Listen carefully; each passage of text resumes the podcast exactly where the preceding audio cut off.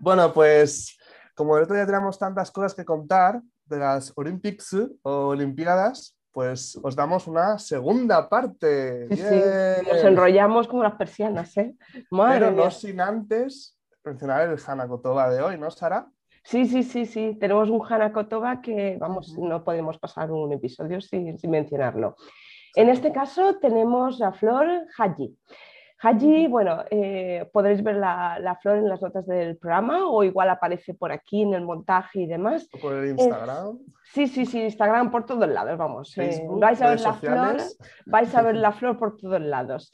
Bueno, el, el Haji pues, es una flor así como en ramillete, de color violeta granate fuerte, muy, muy bonita, muy, muy otoñal.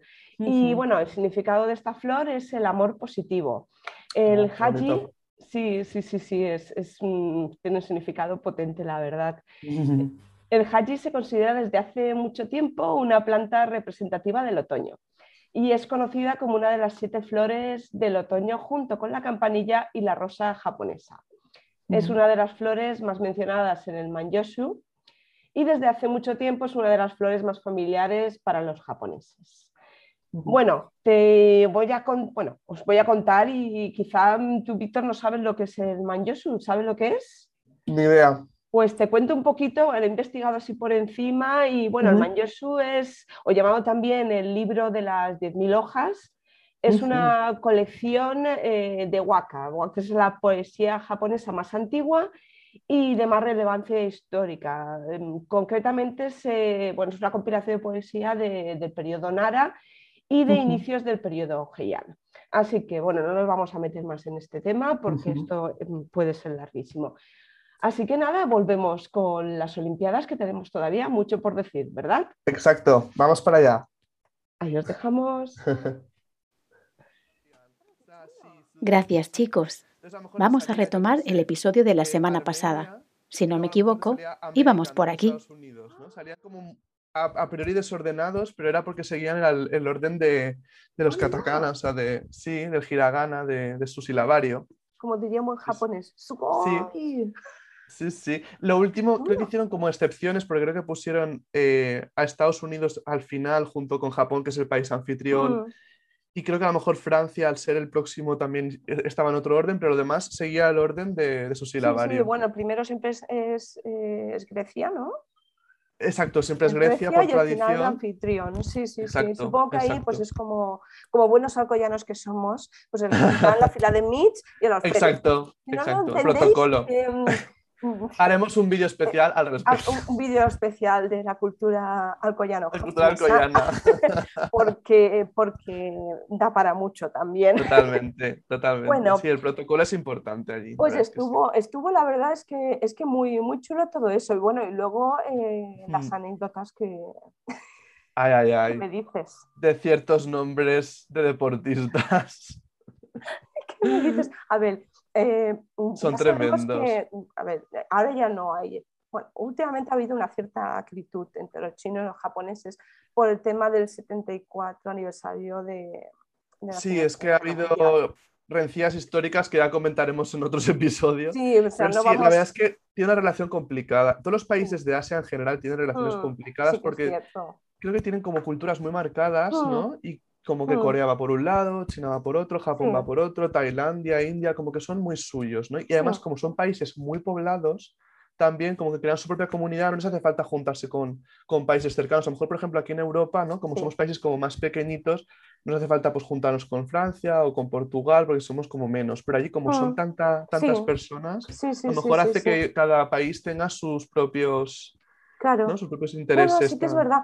Pero bueno, también, pues eso, todos los resquicios, eh, que todavía hay gente, sobre todo la gente más mayor, todavía se lo toma muy a pecho. Y es lógico, es, es, normal, lo han vivido. Eh, Las cosas históricas y aparte tan recientes, no, hace tanto, tanto, tiempo. Pero bueno, sin ánimo de, de, ofender a nadie. Eh, Entrar en polémica. Vamos a verlo todo desde una, de una perspectiva muy deportiva. Vamos a reírnos de nosotros mismos ¿eh? Exacto. Que ya, si se va a reír alguien, mejor nosotros de nosotros mismos. Pues unen cosas muy graciosas. Eh, la gente es que tiene una imaginación. Eh, ¿Qué te parece la foto de la tal chapuzón. Nadadora chapuzón. Me supo un poquito mal, porque realmente, yo qué sé, ¿no? A mí es, es original, pero no sé. Un poco de mala leche sí había. Un poco de mala leche, sí, ¿no? Sí, porque además tampoco, tampoco compitió en estos Juegos Olímpicos. Es ah, que, no? No, no, ah, no, ni siquiera compitió. es que la cogieron de Atenas 2004, la foto y la pusieron ahí y, quitaron el nombre además, original. Pero es que además eran nombres falsos muchas veces. Creo que, de hecho, chapuzón no existe. O sea, no son palabras chinas tampoco. O sea que... Sí. Eh, Víctor Kuhn, por favor, no te toques esto, que no te... Ay. Perdón. Comen asai. Pero, por ejemplo, sí que había nombres reales como, como Su Poea. Creo que se pronuncia así porque es, es una atleta china. Ese sí que es verdad. Y también hubo bastantes coñas al respecto. Sí, sí. O, por ejemplo, el, el, el, gimnasta, el Kago Shentao. Sí. ¿Ese también es real o no? Ese tampoco, es Lin Chaopan. Sí, ¿cómo se llamaba la, atleta esta portuguesa también? Tenía un nombre. Te lo voy a buscar. Ah, ya, lo he visto, ya lo he encontrado. Se ah, llamaba Patricia, Patricia Mamona. También te la, ¿eh? es que. Y ese es real, ese nombre es real. Pero eso es como cuando te subes en cualquier transporte que tenga, pues eso, el, las, pues cuando avisan de que se va a abrir las puertas o cuando vas a llegar a una estación, Mamonaco. Que yo decía, ¿qué es Mamonaco? Pues es en breve, o sea, en breves momentos. Mamonaco. Sí, y creo que también en japonés, no sé si mamada también es una palabra tipo estación de tren. Hay una estación en Tokio que se llama mamada, sí, sí, sí. sí, Bueno, y el Toyota Pajero, que es que, vamos, no lo, no lo pensaron. No lo pensaron cuando le ponían el nombre, luego lo llamaban Montero, tampoco es que lo arreglasen mucho. Ya, la verdad es que no. Pero bueno, oye, pues por lo que dices de los... Eh, esto no va de nombres ya, pero es, a ver, es la parte deportiva de, lo que tienen las Olimpiadas. Eh, la, la, voluntaria, esta chica que, bueno, todo empieza porque un corredor de salto de obstáculos jamaicano, bueno, claro, la Villa Olímpica es enorme, pues desde donde están hasta donde se celebra la prueba, pues hay una serie de, autobuses que les llevan a, diferentes lugares. Pues el hombre se equivocó. Se equivocó y acabó en la zona de piscinas, donde los campeonatos de natación. Y no le daba tiempo, si cogía otro autobús, a llegar y, calentar. No le daba tiempo. Y entonces vio a, una voluntaria, que es la chica esta que se llama Tiziana Stojovic, algo así. Yo, a ver, creo que es japonesa, porque... Eh, ah, sí, vaya nombre. Tiene que tener algún ascendiente japonés o algo así, porque en algunos sitios dicen que es japonesa y en otros lo omiten directamente, le llaman voluntarias secas. Pues este chico se acercó y, le, y se ve que le pidió algún tipo de ayuda y la chica de su propio bolsillo le dio 77 euros al cambio en yenes. Ostras, qué fuerte. 77 euros. El chico para que cogiera un taxi, pues llegó y ganó la medalla de oro. Anda, qué fuerte, no lo sabía yo. Llegó y luego hizo un vídeo de agradecimiento donde se le veía él paseando y llegando donde estaba y le agradeció. Le dio una oh. camiseta, le enseñó la, la medalla eh, bueno, claro, sin ella no hubiera sido posible. Claro, sin ella no hubiera sido posible. Exactamente.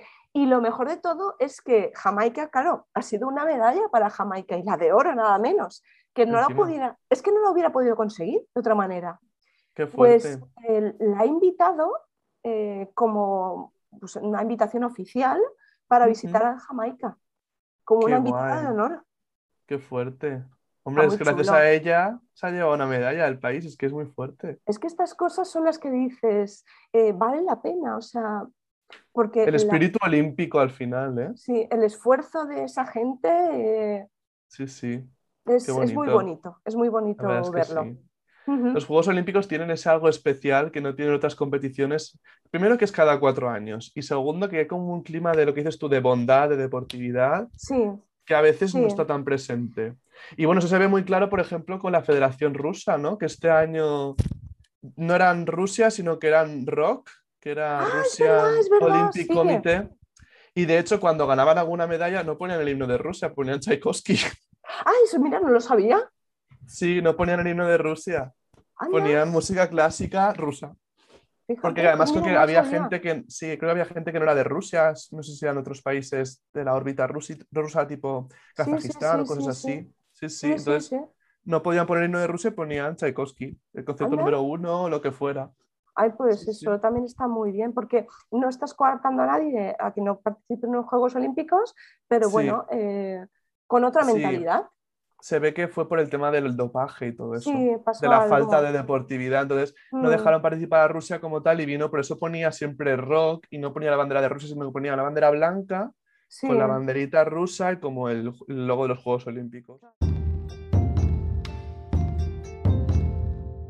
Estás escuchando Ohanashi Kai.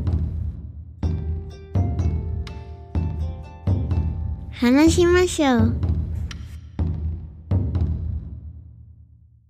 Luego también hubieron cosas feas, que a ver, eh, por ejemplo, aparte de todo el tema económico que y, los detractores, porque bueno, una mujer se, se abalanzó eh, con una pistolita de agua, no sé si lo viste. No, no lo vi. cuando pasaba, antes de empezar las Olimpiadas, cuando pasaba la llama olímpica, se abalanzó. Para apagarla. Detenida. Sí, una japonesa que dices, ¿en Japón pasan esas cosas? Pues sí, eso no pasa solo en España, que ves la típica que hace la foto y se carga el Tour de Francia. Sí. también pasa, ¿no? Y, pero bueno, hay cosas que, que, ahí, bueno, el tema económico lo vamos a dejar aparte, pero ha sido básicamente porque hubo muchos gastos que no se amortizaron. Mm. Eh, entonces, lógicamente. Pero también hubo una parte fea y ahí, eh, bueno, lo sufrieron muchos deportistas, todos no. Pero sí que en Japón eh, llama mucho la atención porque los ves tan correctos para una cosa. Ese es como el lado oscuro del que ya hablaremos en otro episodio. sí, es que al final ningún sitio es perfecto. Eh, como decía mi abuela, en todos lados cuecen habas. O claro. Sea... Claro, o como dice Kira Sensei, estás en la fase 1, que todo es precioso, llegas a la fase 2, que ya no lo ves tan bonito. Pero es, pero es, bonito porque al final es como cuando te enamoras de alguien, siempre al principio es como todo ideal, luego ves los defectos y sigues mm. con esa persona porque te compensa todo lo bonito que hay, aunque hayan defectos. Y Japón es eso, Japón, si estás enamorado de Japón real, claro. te gusta la parte positiva y la parte a lo mejor pues que no es tan positiva. Sí, si no es que no lo querías tanto. Claro, exactamente. Pero, pero también hay que decirlo, pues yo que sé, muchos, muchos japoneses, en general, muchos deportistas de diferentes nacionalidades, pero hubieron, japoneses, ya sabéis, bueno, por el tema de los sponsors, de que luego se, se convierten en influencers, las marcas los, pues eso, les pagan para, que promocionen su marca, sus zapatillas, lo que sea. Pues claro, están en redes sociales, pero el problema surge cuando esas redes sociales que la gente se toma con total libertad criticar en esas redes sociales, es cuando mm. em, surgen esos haters y muchos japoneses tenían miedo luego de encender sus propios teléfonos móviles después de acabar una, competición y no ganar o quedar en mal lugar porque recibían de todo. Incluso se creó una como una especie de policía cibernética. ¿Ah, sí? sí, sí, sí, para, para que pudieran denunciar todos esos casos de acoso. Claro. Claro, es que. O sea, tienes un también un poquito. Pero bueno, es como cualquier figura mediática al final, hmm. que la fama tiene un precio y es los haters que, sí, sí, que te pueden amargar el, día al final. Sí, sí. Además, yo, yo recuerdo ya un poco cambiando las Olimpiadas, pero, pero como, como inicio a muchas cosas más que tenemos que, tratar, eh, el tema de cuando lo ves desde fuera eh, cuando lo ves como una persona que quiere viajar a Japón y consume mucha información y cuando ya viajas allí, como me pasó a mí, que me topé con algunas eh, situaciones verdaderamente dantescas, de gente que dices, ¡uh! o de lugares que no todo está tan limpio o está muy limpio, pero ¿por qué está tan limpio? Claro. Todo eso hablaremos. Sí, sí, sí, hay, claro, no, todo es, no solo todo lo que reluce, al final todo tiene un porqué, ¿no? Sí, sí, sí, sí, sí, sí. Muy relacionado con la cultura también, con la historia de cada país mm. también. Sí, Ahí, ahí, tenemos para... Mucha tela que cortar, mucha tela que cortar. Para rato. Bueno, y de, la, y de la... Bueno, no sé si tienes alguna cosita más que te llamó la atención. De, de los Juegos Olímpicos en general, Eh, yo creo que no, bueno, lo, típico de que no había mucho público. es una cosa que, pero bueno, era obvio porque con el tema de las restricciones de aforo y tal era normal. Y se tenía que hacer así porque para evitar que la situación fuera más. Entonces, pues lógico. Y luego al final, pues la ceremonia de clausura, ¿no? Que fue un poco diferente a la apertura, ¿no? Más informal. Y fueron unos juegos que, a pesar de toda la situación, yo creo que han, estado muy bien y creo que ningún hmm. otro país del mundo lo podía haber hecho tan bien como lo ha hecho Japón. Obviamente, por lo que dices tú, ha habido cosas negativas. A lo mejor, por ejemplo, los deportistas estaban muy controlados en la villa, no tenían tanta libertad de circulación, comprensible también, porque al final estamos en una situación complicada. Pero yo hmm. creo que a pesar de todo, el completo general, yo creo que ha sido muy bueno, ¿no? Al final han estado muy bien organizados, no ha habido ningún problema, todo se ha desarrollado con cierta normalidad dentro de lo que cabe. Ha sido un reto importante. Y, que solo podía hacer Japón. Sí, es que está a la, a la, altura de un país como Japón. De las y de las circunstancias, totalmente. Sí, sí, sí. Yo creo que tiene un mérito grandísimo lo que ha hecho pues Japón en, este, en estas circunstancias tan difíciles. bueno, ahora les toca a los franceses. Ya veremos, hicieron un spot chulísimo. ¿Tuviste el spot que, hicieron? Muy bonito, muy bonito, sí, sí. Yo me emocioné y todo, muy, muy, muy guay. Muy bonito. Es que, que... ¿Eso nos pilla cerca? ¿Esa nos pilla cerca? Pues sí, a ver si lo cubrimos desde, desde el podcast. Ahí con, con, con, micrófono y todo, reporteando desde, desde París. bueno, y la, y la ceremonia de, bueno, lo que decía, la ceremonia de clausura muy sobria. A mí, a mí no me gustó tanto, siendo sincero, me gustó mm. mucho más la apertura. La de clausura, que también creo que es algo histórico. Normalmente la, de, la apertura es mucho más chula que la de clausura. Es cierto, es cierto. No suele, no sé si es por el presupuesto o porque ya la gente está más cansada o porque ya es un ambiente diferente, pero normalmente la, la de clausura no es tan mm. espectacular como la de apertura. Habrá que ver también ahora la de apertura de los Paralímpicos, que yo no sé muy bien cómo. Yo sé que, que desfilan porque, de hecho, cuando fue Barcelona 92, mi hermano, que, que, es de fundamental, pues está en un centro y, y, desfiló. Ah, qué guay. Sí, sí, no. A ver, no, tiene su acreditación y todo de, de Barcelona 92. No compitió, pero, pero sí que es cierto que fue. Como, ¿Tú fuiste también, Saruki? No, no, yo no, yo no, fue con sus mm. compañeros del ah, colegio.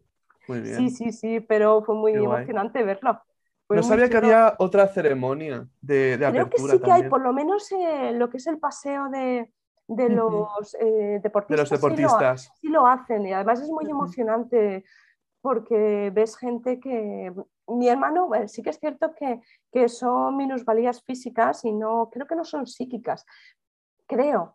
Pero bueno, mi, hermano es psíquico, pero por eso no, no, jugó, pero sí que desfiló, fue como un invitado. Ah, qué Fue la primera vez que subió en avión. claro. Qué guay, ¿no? Qué emocionante. y yo la primera vez que subí avión fue para ir a Japón. Ostras, tú fuiste a lo grande, dijiste yo fui nada. A lo grande. Yo nada 22 horas ahí, ala. Nada Alicante, Barcelona, no. Madrid, Japón, ala. Ya está. Así soy yo. Bueno, ya, ya conoceréis más cosas nuestras. ¿A que sí, Totalmente. Totalmente. No, pues no queda. Pues no queda. Sí, sí, sí. Esto pues es el inicio. Esto es el inicio. Y por cierto, eh, tenemos nuestras redes sociales donde podéis eh, hablar con nosotros, interactuar, aquí podéis dejar claro, comentarios. Hacer un feedback. Eh, sí, sí, sí, sí. Eh, a vuestros amigos que les guste la, cultura japonesa, compartir, porque es que les va a encantar. vamos a decir una cantidad de cosas que, que, muchas veces no son tan conocidas. Y vienen temas muy interesantes y invitados de looks que no podemos desvelar, pero vienen, viene gente muy importante. Sí, sí, muy importante. Va a, estar, va a estar muy chulo. Yo creo que además en este tono informal, eh, alguno más formal, dependiendo del invitado, eh, dependiendo de las circunstancias, pero ya sabéis, si queréis proponer algún tema, incluso interactuar, todo se puede. Por supuesto. Eh, esto, Es, mm, el podcast Ohana Shikai, que es como una especie de, de quedada para hablar. Virtual. De para hablar de todo un poco. Total. Y, y, claro, una comunidad muy guay también. Claro que sí, claro que sí. Así que pues en descripción nuestras redes sociales nos encontraréis arriba, abajo, derecha, izquierda, por todos Yo señalo todos los puntos y en algún sitio estará. Ahora sale, ahora la esquina, ¿no? Que se dan todos lados en la esquina. Bueno. Y... nada, ahora vamos a despedirnos con, con el, con el kotowaza, ¿no? con estas frases, frases hechas, estos proverbios japoneses. Sí, sí, sí, que lo veis también por aquí. Sí, el de hoy es muy interesante. Sara, ¿quieres que te lo lea? Claro, claro, cuéntanos. El de hoy es Hayaoki wa Samonotoku, que significa levantarse temprano es ganar dinero tres veces. Y esto está, suena un poco así como extraño, ¿no? Decir, ahora me levanto antes y gano más dinero, ¿no? ¿Cómo, ¿Cómo, funciona esto, no? ¿Tienen alguna fórmula mágica de creación de dinero los japoneses? El truco es levantarse antes. Sí, sí. Bueno, pues básicamente quiere decir que en la cultura japonesa, ¿no? Cuando te levantas antes aprovechas, aprovechas más el día, también como aquí. Y se supone que, bueno, también en Japón normalmente cuando es primavera pues amanece muy pronto, ¿no? A las 4 de la mañana o eso. O sea, el día empieza muy pronto y es muy fácil levantarse temprano y está muy relacionado pues, con la cultura del esfuerzo, con la cultura de, de, dar un poco más de ti y eso también puede producirte que ganes más dinero, ¿no? Entonces, es un poco esa mm. cultura del trabajo y esta frase está, ¿no? exacto, está muy relacionada con eso. Sí, además es, es, cierto porque, porque yo, bueno, eh, a mí aquí tampoco me gusta cenar muy tarde, pero sí que es cierto que ahí a las 12 estás comiendo, pero como tu día, eh, a ver, yo estaba de viaje, pero normalmente la gente que trabaja eh, inicia el día muy pronto, claro, a esa hora eh, tienes que reponer fuerzas y la cena a las 6 de la tarde. Entonces, pero está muy bien porque luego te da tiempo a hacer más cosas así a nivel personal. Aprovechas más el día, ¿no? Sí, además en, Japón tiene mucha costumbre de, de ser, eh, igual que en la universidad, que se unen a diferentes clubs, eh, pues club de, de, shodo, club de lectura, club de... Mm. ¿De ver anime también? Es que hay clubs que no te imaginarías jamás. es, muy cierto. Luego cuando son mayores, incluso eh, ya acaban la universidad, empiezan a trabajar, siempre les gusta hacer alguna, alguna cosa. Alguna actividad. Claro, claro, claro. Y, bueno, hay gente que sigue eh, practicando shodo o meditación, eh, que les ayuda mucho a llevar el, día a día, muchas, muchas cosas. Y ya hablaremos también de eso. Conclusión, hay que levantarse pronto, chicos. Sí, sí, sí. Aprovechar el día que ganarás el triple de dinero.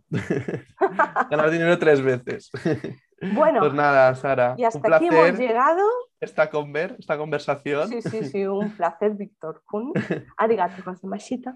Arigato gozaimashita. y nos vemos en el próximo episodio. Claro. Mátane. Mátane. Mátane.